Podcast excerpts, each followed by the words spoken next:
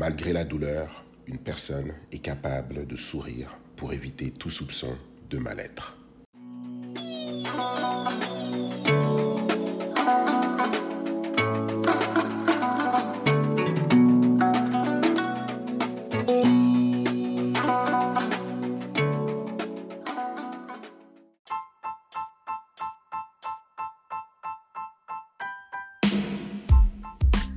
Chers amis, bonjour. Ici David et vous êtes sur Quelle Histoire, votre rendez-vous hebdomadaire. J'espère que vous allez bien et que surtout vous avez la pêche. Avant toute chose, la famille, je vous laisse me lâcher un 5 étoiles. D'entrée comme ça, on y va. C'est bon, c'est fait? Ok. Et si vous n'êtes toujours pas abonné, n'hésitez pas à le faire parce que comme vous le savez, c'est super important pour moi. N'hésitez pas non plus à me laisser des commentaires. Aujourd'hui, mon invité est un artiste d'une sensibilité à fleur de peau. Il roule sa bosse de Trois-Rivières à Montréal dans le but d'accomplir ses rêves, à la quête constante et profonde d'authenticité, de liberté et d'amour de soi. Sur le chemin de la rencontre vers lui-même, la meilleure version de lui, il a moule au quotidien. Du succès à la reconnaissance pour terminer à la case mal-être, mais qui est Sébastien Toupin?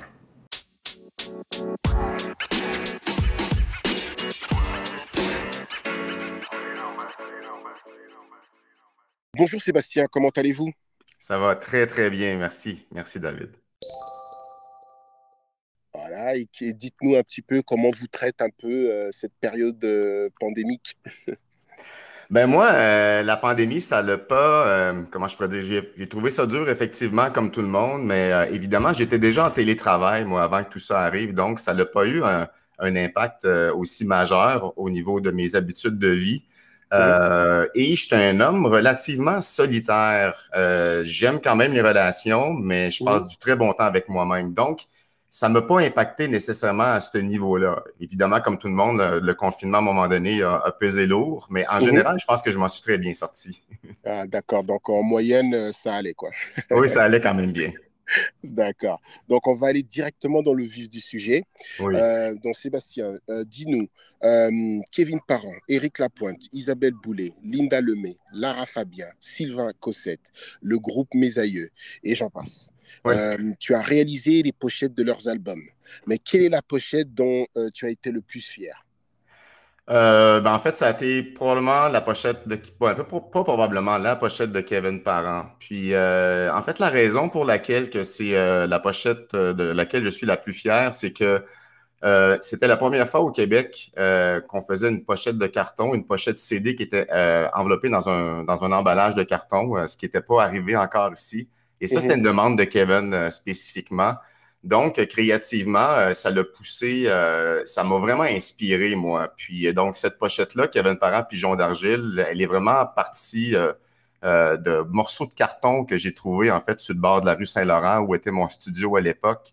Mhm. Puis, je suis parti, j'ai fait ma création à partir de ça. Et aussi, cet album de Kevin Pigeon d'Argile, que je considère comme étant son meilleur, est un album qui est d'une grande sincérité, d'une grande authenticité. Et mhm. c'est un album qui a eu énormément de succès aussi. Euh, euh, il a vraiment bâti euh, ses fans autour de cet album-là. Donc, j'ai été hyper chanceux, en fait, de pouvoir collaborer avec Kevin sur cet album-là parce que, étant donné qu'il en a vendu, je ne sais pas aujourd'hui, mais bon, à l'époque, c'était pas loin de 400 000 exemplaires. Euh, ben, moi, ça a été ma carte de visite euh, pendant très, très, très longtemps. On m'appelait même le gars, on, m'appelait le gars qui a fait la pochette de Kevin. On m'appelait même plus par mon nom. d'accord, d'accord. exact. Ah, ben, c'est très bien, c'est très bien. Donc, on va répondre justement au niveau créatif de la chose. Quelle est euh, ta démarche au niveau de la conception d'une pochette, ta démarche créative? Ben, c'est comme quelque chose pour moi qui ça, faisait longtemps, moi, que je savais que je voulais faire ça. Dès mon très jeune âge, là, euh, bon, j'étais un, un, enfant d'une grande sensibilité. Puis, euh, euh, je dois avouer, j'étais relativement doué artistiquement. Mm-hmm. puis, c'est quelque chose que j'adorais faire. Et la musique m'impressionnait. La musique, j'étais hyper sensible à la musique. Donc, c'est un peu la rencontre de ces deux passions-là ou de ces deux choses qui m'habitaient profondément euh, qui ont fait en sorte que moi, quand j'achetais une pochette d'album à l'époque, ben, j'en avais autant pour la pochette que pour la musique et j'étais fasciné par les univers visuels qui étaient créés autour de la musique. On passe surtout des albums des fins 70, début 80, euh, où les, pochettes étaient vraiment à leur meilleur, où il y avait tout un monde autour euh, des pochettes de disques, pour ne pas dire même un, euh, un, presque un culte, on pourrait dire, autour de la pochette de disque. Effectivement, ouais. Alors, ça m'a beaucoup inspiré, moi. Puis, euh, je me suis dit un jour, c'est ça que j'ai envie de faire, euh, des pochettes de disques. alors, c'est vraiment parti de cette façon-là. J'ai avancé dans la vie avec cette conviction-là que j'allais faire ça. Puis, pour finalement me retrouver à travailler à Musique Plus à un moment donné à Montréal. Je suis natif de Trois-Rivières. Je me suis retrouvé à Montréal. J'ai travaillé à Musique Plus. Et puis là, j'ai pu, j'ai fait de la publicité, j'ai rencontré des gens, puis j'ai eu mon premier contrat de pochette de disque à partir d'une gérante qui était passée là, à cet endroit-là. Puis j'ai quitté mon emploi après un an et demi pour me partir en affaires. Puis ça s'est mis à décoller. J'en ai fait pendant presque 12 ans des pochettes. Ouais. D'accord. Et quand tu pars, par exemple, avec un concept de pochette, est-ce que c'est, est-ce que tu te bases par rapport à, à ce que euh, un, artiste te, te, demande ou euh, en règle générale tu viens avec un concept direct tu dis ok moi je te vois comme ça. Comment comment comment tu approches le client? C'est le client qui t'approche avec un concept ou c'est toi qui impose ou, ou propose une, un concept de, de ben, c'est qui le faisait quoi? Oui, absolument. Mais c'est une très bonne question parce que c'était, c'était toutes ces réponses, en fait. Euh, mhm. Puis, euh, tu sais, je tiens à souligner aussi que c'est une période, bon, ça fait quand même plusieurs années que j'ai arrêté d'en faire des pochettes de disques, mais à l'époque, mhm. Mhm. Euh, à l'époque, c'était beaucoup, c'est soit les artistes qui venaient me voir, soit les gérants, ou soit les compagnies disques directement, les directeurs artistiques de compagnies disques qui, qui venaient. souvent, ils venaient vers moi parce qu'il y avait pas trop d'idées là où il s'en allait avec ça. Il était un peu dans le vide. Puis moi, j'étais probablement ma grande force, c'était de pouvoir justement mettre en image la musique selon les besoins puis selon la personnalité de l'artiste. Parce que moi, ça a toujours été très important, non seulement d'écouter la musique, mais de saisir la personne qui l'a écrit pour être sûr que je vais être capable de capter non seulement l'âme de ce qu'il a écrit, mais aussi l'âme de la personne elle-même. Donc, c'était souvent des gens qui venaient vers moi qui n'avaient pas trop d'idées de ce qu'ils voulaient avoir, contrairement, par exemple, à des euh, auteurs, euh, compositeurs, interprètes qui avaient une meilleure idée de ce qu'ils cherchaient. À ce moment-là, c'était moins ma clientèle, je te dirais. J'avais beaucoup plus une clientèle de gens qui venaient voir parce qu'ils avaient besoin vraiment de mes services créatifs à partir de la base. D'accord. Comment as-tu connu la dépression durant environ trois ans? Souvent, on entend ce mot dépression. Ok, euh, c'est un mot euh, super commun. Euh, peux-tu nous expliquer ce, que tu as vécu? Ce c'est quoi ce sentiment selon toi quoi? Ouais, j'ai envie de te parler de ma dépression. Puis j'aimerais ça faire vraiment un petit retour en arrière mhm. rapidement parce que, tu sais, moi, dans ma, dans ma jeune enfance, étant donné que mhm. j'étais un petit gars très sensible, je pense que j'ai été imprégné ou blessé de différentes façons, peut-être plus profondément par les événements de la vie qu'un peut-être un enfant normal. Puis j'ai eu beaucoup de difficultés à composer avec mon monde émotionnel puis tout ce qui se passait. Puis euh, une des choses, si on parlait de pochette de disques, tantôt on parlait de dessin, moi j'avais beaucoup de difficultés à trouver ma place puis à me faire aimer euh, quand j'étais jeune. Puis vraiment la musique, puis mes talents en dessin, c'est vraiment quelque chose dans lesquels que je me suis réfugié puis je me suis lancé à fond. Mm-hmm. pour me faire aimer, pour me faire accepter. Mm-hmm. Et ça fait en sorte que je fais, je fais en fait ce préambule-là pour te parler de ma dépression parce que mm-hmm. j'ai toujours utilisé mon travail, étant donné que je suis un gars hyper perfectionniste c'est très performant. Mon travail, ça a toujours une façon, été une façon d'exprimer mon art, mais aussi une façon de me faire aimer. Et que quand les deux sont, cohabitent ensemble, ben, euh, il, y a, comment je pourrais dire, il y a une dimension euh, plus émotionnelle ou euh, peut-être plus euh, affective qui n'a pas nécessairement sa place. Puis j'ai vraiment, vraiment, vraiment poussé au maximum mes limites mhm. au niveau physique et au niveau émotionnel, mhm. jusqu'à temps qu'à un moment donné, mon corps me dit ça suffit, ça ne fonctionne pas, on arrête, il faut vraiment que tu t'arrêtes puis que tu ailles régler des choses avec toi. Puis, puis comment ça s'est passé vraiment dans la réalité, c'est que ça s'est fait très doucement. Euh, puis la façon dont ça s'est manifesté pour moi, c'est que moi, j'ai toujours été un gars très insécure dans ma vie, fait que je contrôlais tout dans ma vie. Puis mhm. je sentais tranquillement pas vite que je commençais à perdre le contrôle, mhm. que je commençais à être fatigué, que j'avais plus d'intérêt pour les choses que j'avais envie de faire. euh, que je suis parti de mon bureau, je travaillais de plus en plus souvent à la maison pour éventuellement fermer mon bureau puis ne travailler juste à la maison. Il y a comme une espèce de, de, de isolement qui s'est créé naturellement, tranquillement, pas vite. Puis euh, ce qui est surtout tombé chez moi, en fait, puis ce qui a été le plus difficile à traverser dans ma dépression, c'est tout ce que j'avais mis en place finalement pour survivre, pour me faire aimer, qui était si important et si vital pour moi, mais ça s'est comme effrité. Fait que j'étais plus capable d'être performant, j'étais plus capable d'être euh, euh, le meilleur, euh, d'être le plus beau, le plus fin, le plus gentil. Tous ces, mécanismes-là que j'avais mis en place dans ma vie sont tombés à terre. Fait je me, suis retrouvé vraiment dans une grande, grande période de vulnérabilité et de ne plus savoir euh, qui je suis. Et c'est surtout ça qui a été, euh, très, très difficile. Ouais. Et puis, euh, peux-tu nous expliquer ce sentiment, ce, ce, ce, sentiment, parce que il est, euh, j'estime que c'est un sentiment super paradoxal d'être au sommet de sa gloire euh, dans les pères, dans, dans, la vie peut-être personnelle et, et, et, autres, mais de se sentir quand même malheureux. C'est quoi ce, c'est quoi ce sentiment-là d'être dans cette, dans ce paradoxe? Oui, tu as tout à fait raison. Puis c'est vrai que c'est très paradoxal. Euh, avec tout le succès que j'ai pu avoir dans ma vie euh, par rapport aux pochettes de disques, au travail que j'ai fait ou au prix qu'on a gagné, effectivement, j'avais atteint mes rêves, euh, j'avais atteint mes objectifs, mais étant donné que je me servais beaucoup de mon travail pour pallier à un manque d'estime intérieure qui était mhm. présent et qui était vraiment présent, puis c'est quelque chose que je ne voulais pas adresser. Mhm. Alors, je me cachais derrière mon travail, ni plus ni moins, euh, énormément.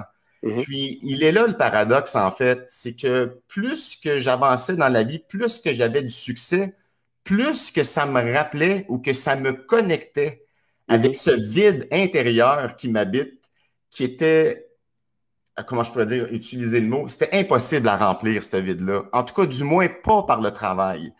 Donc, il, il est là le paradoxe. Plus mhm. que j'avais du succès, moins je me sentais bien finalement, plus que je me rendais compte que c'est c'est pas là que ça se passait. Et c'est un échec. C'est un échec quand on pense que c'est le succès qui va nous apporter le bonheur, puis qu'on se rend compte qu'on l'a. Et c'est toujours pas ça. Mhm, mhm. Voilà. Parle-nous un petit peu de, ta vidéo, Le chemin vers soi. Oui, en fait, c'est ça. Euh, le, chemin vers soi, euh, ni plus ni moins, euh, tu sais, si je peux reculer un petit peu dans le temps, c'est que, bon, suite aux pochettes de disques, puis, bon, à mon travail de graphisme, j'ai fait beaucoup de développement personnel de mon côté parce que justement, cette basse estime de moi qui m'habitait, elle était très souffrante. Puis je savais que j'avais quelque chose à dire, puis que j'étais une personne qui a, toujours eu besoin de s'exprimer, de partager, de parler de, de, ce qu'il vit, de ses émotions. Ça, ça c'est moi tout petit. J'ai toujours été comme ça. Ça a toujours fait partie de ma personnalité. Mais je me suis fermé à un moment donné dans ma vie.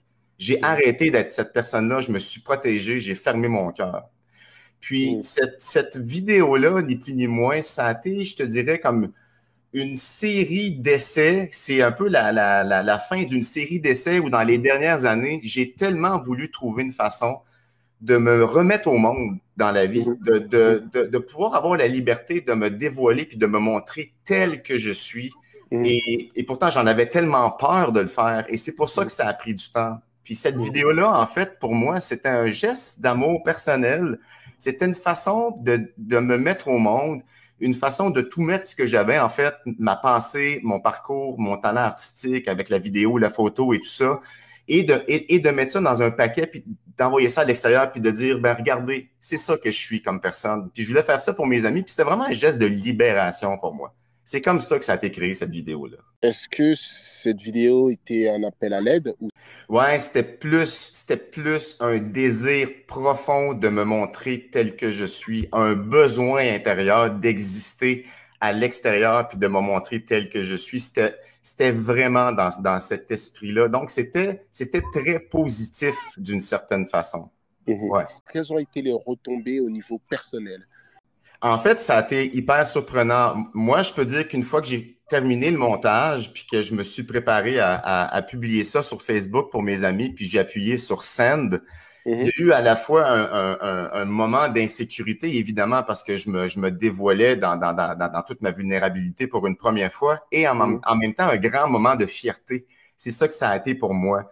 Puis euh, j'ai eu beaucoup de retours de la part de mes amis euh, qui me connaissent un peu déjà. Et puis, euh, un de mes amis avait dit Écoute, c'est tellement dommage que cette vidéo-là soit pas publique. Puis bon, étant donné que moi et les médias sociaux, ça n'a jamais vraiment été quelque chose dans lequel que je me suis lancé beaucoup. Donc, j'ai décidé de mettre cette vidéo-là publique. Et une ou deux semaines après, Là, j'ai commencé à recevoir une vague de commentaires de gens que je ne connaissais pas. Et là, c'était sans arrêt. Je recevais des demandes d'amis, euh, des commentaires, des loves, des likes, des merci, de la reconnaissance. Alors, ça a été, euh, ça a été très surprenant. Je ne m'attendais pas du tout, du tout à ça. Et en même temps, j'ai vraiment saisi que ce que j'avais à dire ben, avait une portée, que ça avait rejoint les gens. Et particulièrement quelque part dans leur cœur, dans, leurs émotions, les gens se sont sentis rejoints euh, par le message que j'avais à apporter. Ça a été bon, ça a été bon pour moi de, sentir ça, de sentir que qu'est-ce que j'avais à dire euh, avait comme une utilité dans le monde, un peu comme, comme si j'avais ma place tout d'un coup. Ouais, c'est ça. C'était aussi quelque part un geste libérateur. Absolument très libérateur, puis ça a ouvert la porte à quelque chose de nouveau pour moi, une, nouvelle aventure dans laquelle j'ai décidé, euh, justement, suite à cette vidéo-là, mm. de créer une page, puis justement de, de, m'engager avec les gens. Je leur dis, ben, regarde, suivez-moi. Moi, j'ai décidé que je vais vous partager mon parcours de vie euh, en, avançant parce que je suis un homme qui est profondément engagé mm. euh, dans ma vie. Et puis, et puis c'est ça. Donc, c'est le début d'une nouvelle aventure pour moi que, que, que, que je trouve extraordinaire, puis que qui m'est vraiment arrivé comme un cadeau. Euh, autant j'ai pu forcer avant pour faire arriver les choses, autant que ça, ça m'est arrivé d'une façon tellement naturelle. Euh, j'ai appris des grandes leçons de ça. Explique-nous un peu la prise de conscience de ton mal de vivre et comment tu surmontais. Oui, c'est un événement personnel qui, a été très, très, très libérateur pour moi dans ma vie. J'ai fait beaucoup de démarches euh, personnelles, euh, bon, à travers euh, différents types d'ateliers, tout ça, mais je pense que celui qui m'a le plus impacté, c'est un atelier que j'ai fait pour hommes seulement, un groupe d'hommes. Et, et, ça, et ça, ça venait vraiment d'une blessure d'enfance où j'avais senti que les hommes avaient été plutôt méchants avec moi quand j'étais jeune. J'avais un surplus de poids, je me suis fait un peu barouetter, brasser, tout ça. Puis j'ai trouvé mhm. que les hommes étaient profondément insensibles, puis je me suis carrément dissocié des hommes, puis je me suis entouré de femmes pendant des années. Mhm. Mais j'avais besoin de renouer avec le masculin dans ma vie parce qu'évidemment, bon, étant un homme moi-même, c'est mhm. important aussi que je me l'approprie, cette masculinité-là, et que je fasse la paix avec les hommes dans ma vie. Donc, donc ce qui s'est passé, puis vraiment l'événement personnel que j'ai choisi, c'est cet atelier-là que j'ai fait, que j'ai pris mon courage à deux mains pour aller justement confronter les hommes aller regagner la confiance des hommes pendant ces trois jours-là.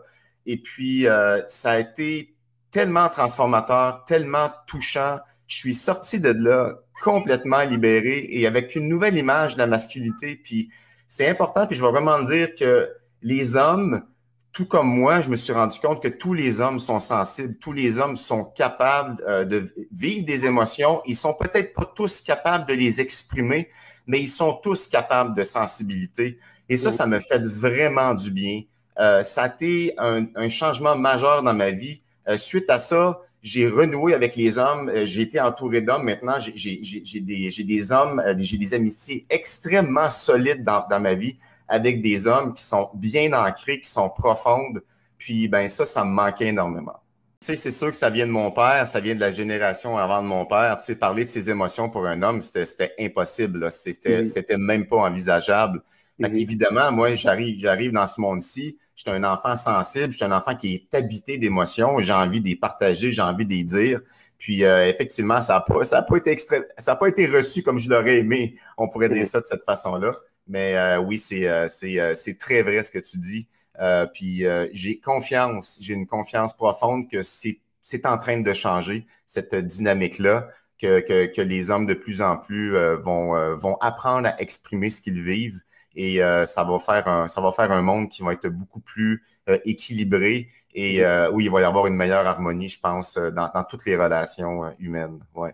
Est-ce qu'aujourd'hui, tu te considères comme quelqu'un qui a surmonté cette situation et qu'aujourd'hui, tu te sens mieux dans ta peau? Ben, j'ai, le, mal de vivre, puis on, on parlait de, de, de, paradoxe tantôt, puis j'aimerais aussi mhm. parler peut-être de, dualité. Tu sais, mhm. le mal de vivre qui m'habite, ou cette, je l'appellerais plus comme une quête très difficile à atteindre. Je suis habité par un idéal qui est presque impossible à atteindre. Puis ça fait pas tellement longtemps que je me suis, euh, je me suis rendu compte de ça. Puis euh, évidemment, ça crée une constante insatisfaction de ne pas être capable d'atteindre de, cet idéal qui m'habite. Et d'une certaine façon, c'est un propulseur aussi pour apprendre, pour m'engager dans une démarche dans laquelle j'ai envie d'apprendre à me connaître davantage, que j'ai envie euh, d'apprendre à, euh, à, aller vers moi, à, à aller tout, euh, comme accueillir toutes ces zones sombres qui m'habitent. Mm. c'est vraiment, c'est vraiment, comment je peux dire, l'élément propulseur, ce mal de vivre-là, qui a fait en sorte, non seulement que je suis devenu la personne que je suis aujourd'hui, mais qui a, qui a, teinté mon parcours et qui a fait que j'ai pu, euh, comment je pourrais dire, vraiment euh, apprendre énormément à propos de mon monde émotionnel, puis euh, comment naviguer là-dedans, ce qui est vraiment pas évident, mais j'ai dû le faire, puis je le dois à ce mal de vivre-là. Donc, pour répondre à ta question, ce mal de vivre-là, je, pense qu'il va toujours être présent. Euh, la seule chose que je peux changer par rapport à ça, c'est vraiment ma perception. Est-ce que je le ou je le vois comme un élément qui, qui m'aide à avancer, à cheminer et qui fait la personne que je suis aujourd'hui avec ce que je porte et ce que j'ai à raconter et qui mhm. peut contribuer euh, autour de moi à partir de ce que j'ai vécu.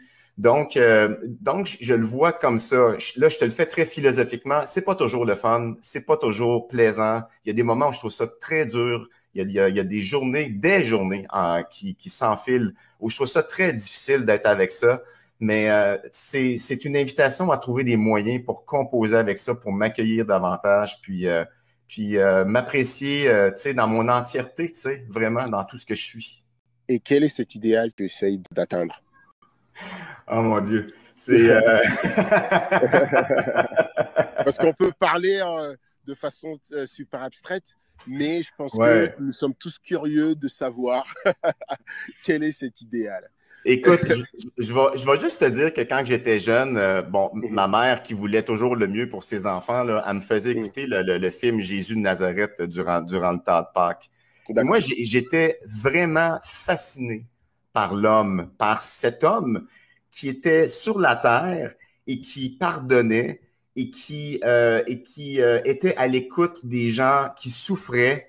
Mhm. Et surtout, je pense que la chose qui est vraiment venue me chercher derrière tout ça, c'est cet amour mhm. inconditionnel mhm. que, Jésus comme est venu comme peut-être nous, nous montrer ou nous apprendre que c'est disponible, que c'est là. Moi, c'est vraiment venu me chercher.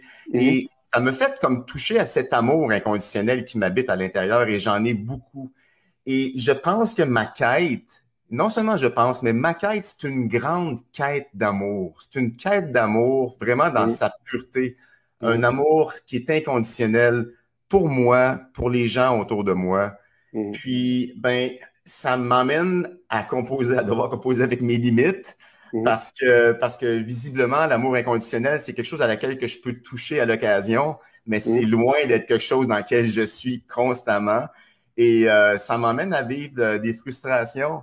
C'est comme si c'est quelque chose qui m'appelle constamment, mais que j'ai beaucoup de difficultés à, atteindre. Mais c'est présent en moi, donc je, dois, je dois le reconnaître, au moins je dois le dire que c'est là. On, va, on va décompresser un petit peu. On va aller euh, ailleurs quel est euh, ton film préféré de tous les temps et pourquoi? Ouais. Il y a beaucoup de films que j'ai aimés, mais je pense que celui qui me touche à chaque fois, mm. euh, c'est La liste de Schindler. D'accord. Puis, ça, c'est un film pour moi qui, qui est extraordinaire parce que dans ce film, il y a à la fois le pire de l'être humain mm-hmm. et il y a à la fois aussi le plus beau Mhm. Euh, et, et, je trouve que euh, Steven Spielberg a vraiment réussi, parce que c'était un sujet hyper délicat, il a vraiment réussi à, faire un film qui non seulement nous a plongé dans, dans, la dureté de l'être humain, dans la cruauté, mais qui a aussi su donner énormément d'espoir en nous mmh. montrant cet homme qui avait un cœur d'industriel. C'était un homme qui était là pour faire des affaires. C'était un Allemand. C'était un homme qui était proche des nazis. Et il a commencé à faire sa business en engageant des Juifs. Et mhm. il les voyait comme des gens moins chers pour pouvoir faire plus d'argent. Et son cœur, tranquillement, s'est transformé en voyant qu'il avait la capacité de pouvoir les sauver une à une, ces personnes-là. Et mhm. moi, c'est vraiment ce chemin-là que je trouve merveilleux et extraordinaire, parce que c'est dans la noirceur la plus sombre que la lumière la plus éclatante peut briller. Puis je pense que cet homme-là est l'exemple le plus beau de la transformation du cœur chez l'être humain, de mhm. passer d'un esprit qui est plutôt égoïste, égocentrique, à quelque chose qui est beaucoup plus grand, puis qui est beaucoup plus euh, humain, puis moi, ça me touche à chaque fois que je vois ce film-là. Je l'écoute pas trop souvent parce que je trouve ça dur, mais, mais je le réécoute euh, dans un cycle de quelques années, oui, exactement. Ta chanson euh, préférée de tous les temps? Ben, ça aussi, j'en ai plusieurs chansons que j'aime beaucoup. Mais encore là, je vais revenir sur la chanson qu'à chaque fois que j'écoute, ça vient, ça vient, euh, ça vient me faire pleurer ou presque. Ça vient me toucher à l'intérieur. Mm-hmm. c'est la chanson Si fragile de, de Luc de la Rochelière. On ne choisit pas toujours la route, ni même le moment du départ. On n'efface pas toujours le doute, la vieille peur d'être en retard. Et la vie est si fragile.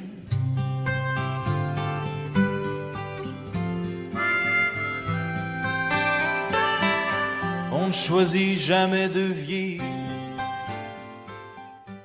Puis c'est pas une chanson euh, qu'on va mettre euh, en boucle dans des parties de famille, évidemment. Là, c'est, pas le genre de chanson qui, qui, est appelée à être un hit là, mais c'est une chanson pour moi.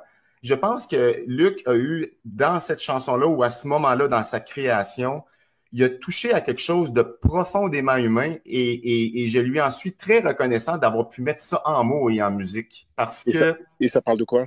Eh en fait, ça parle de notre vulnérabilité, ça parle de notre fragilité. Mmh, mmh, mmh. Euh, puis euh, ça parle euh, du fait que à travers toutes les vies qu'on a, où on survit, où on est, où c'est difficile, où c'est dur, le seul endroit vraiment où on se rejoint, le seul endroit où on est tous égaux, c'est vraiment dans notre fragilité. Mhm. Il en parle qu'on soit né riche ou pauvre.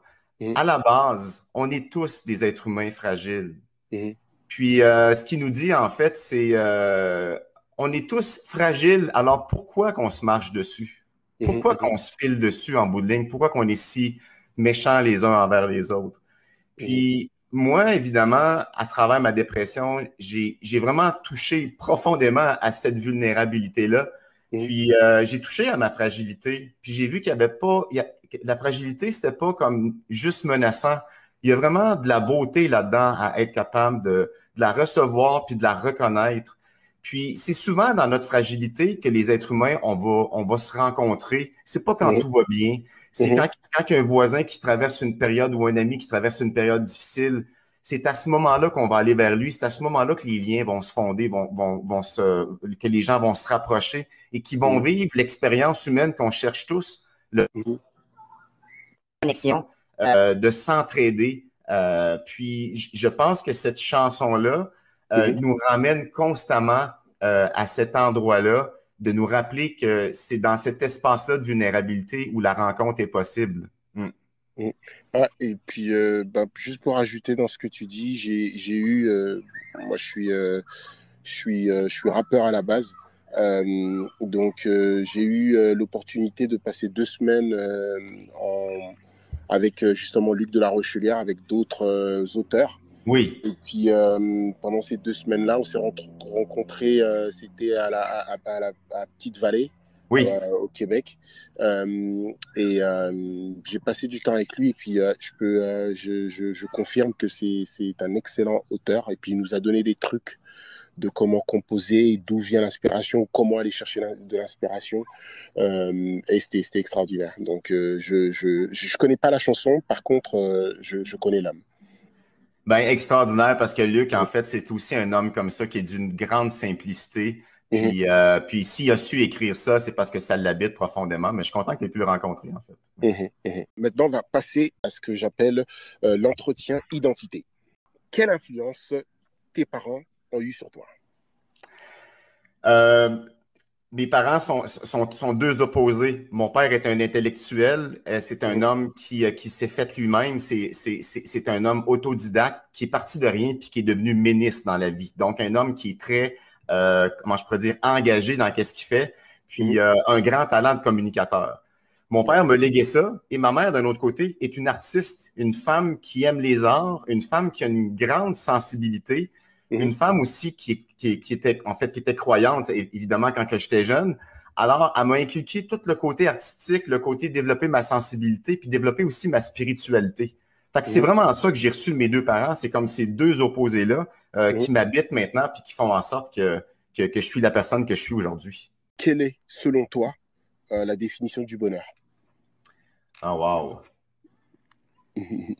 ouais, tu sais, moi, je pourrais dire ça moi, j'en ai pas euh, de, définition du bonheur. Puis, je vais répondre à cette question-là d'une façon très, très euh, directe. Je suis, euh, je me sens pas, étant donné que j'ai une grande quête d'idéal à l'intérieur, je me sens pas nécessairement comme une personne qui est prédisposée à, avoir le bonheur facile. Puis, je suis OK avec ça. Euh, j'ai essayé beaucoup de choses, euh, puis j'ai regardé autour. Puis il y a des fois que ça me choque quand, quand les gens disent Ah oui, le bonheur, c'est facile, tu as juste à apprécier le moment présent, bon, et tout ça. Puis je peux comprendre que pour plusieurs personnes, ça marche. Moi, j'ai l'impression que mon chemin passe pas par là. Mais j'ai vraiment, vraiment des moments de grâce que j'appelle dans ma vie. Et ça, c'est des moments où je me sens profondément connecté avec qui je suis, où je ne veux être nulle part ailleurs que là où je suis en ce moment Mhm. où, je ne fais qu'un avec mon environnement, avec la nature, où je suis bien dans ma solitude. Euh, ça, pour moi, là, c'est des moments de grâce qui, juste ces moments-là, même s'ils sont pas, euh, comment je peux dire, même si j'en ai pas tant que ça, mhm. juste ces moments extraordinaires-là valent la peine que je vive, euh, que je vive la vie que j'ai. Ouais. D'accord. Donc, je te demanderai de terminer cette phrase. je perdrai mon identité si je perdrai mon identité si je continue à apprendre à m'accepter et à m'aimer tel que je suis. ok. Penses-tu que l'identité d'un individu est basée sur d'où il vient ou d'où il vit? Ah, Les deux. Je pense que l'environnement est décisif, ça c'est mmh. clair. Euh, puis, euh, d'où il vient, la famille, euh, le, évidemment, ce qui a été transmis génétiquement, la famille, le milieu de famille dans lequel on est grandi, les, notre parcours de vie, les relations qu'on a eues. Pour moi, c'est tout ça qui forge, qui forge l'être humain. Ouais.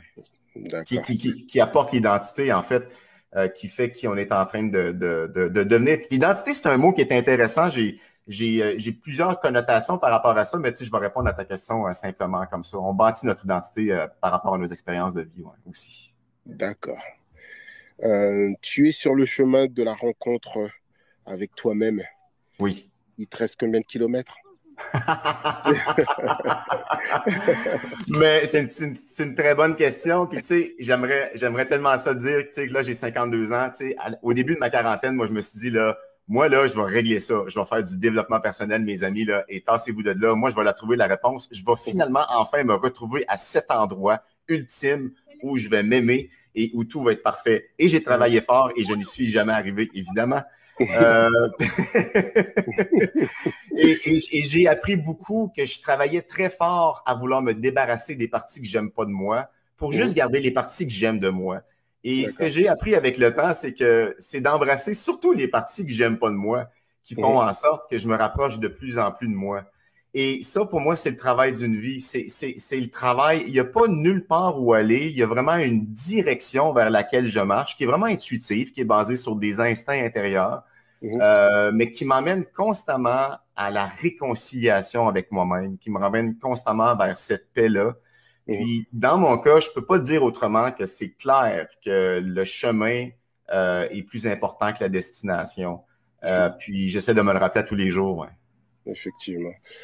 Et euh, Sébastien, qu'est-ce qu'on peut te souhaiter pour l'avenir?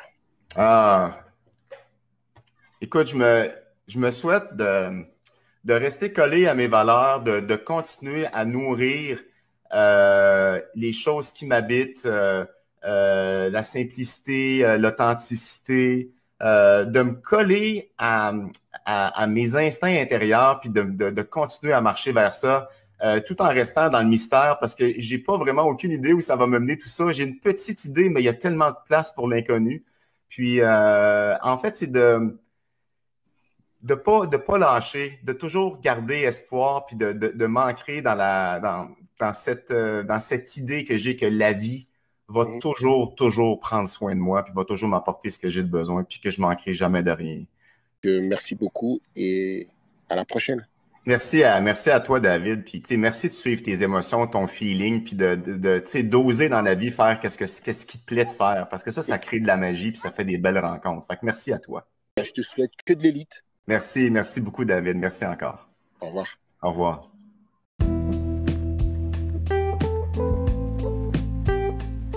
Et voilà, fini pour aujourd'hui. J'espère que l'épisode vous a plu. Merci d'avoir passé ce moment avec nous. Quelques petits rappels avant de se quitter. Abonnez-vous, partagez ce podcast et parlez-en à deux personnes qui vont en parler à deux autres et ainsi de suite. Dernière petite chose qui compte énormément pour moi, lâchez-moi 5 étoiles sur Apple Music ou un commentaire si vous utilisez des plateformes telles que Spotify, Google Podcast et autres. Tout cela permettra de donner plus de visibilité au podcast. Donc je compte beaucoup, beaucoup, beaucoup sur vous. Suivez-moi sur ma page Instagram et Facebook à quellehistoire.podcast. N'hésitez pas à m'écrire par mail à quellehistoire.podcast à gmail.com. À chacun son histoire. Mais quelle histoire À vous de le découvrir dans le prochain épisode. Ciao, ciao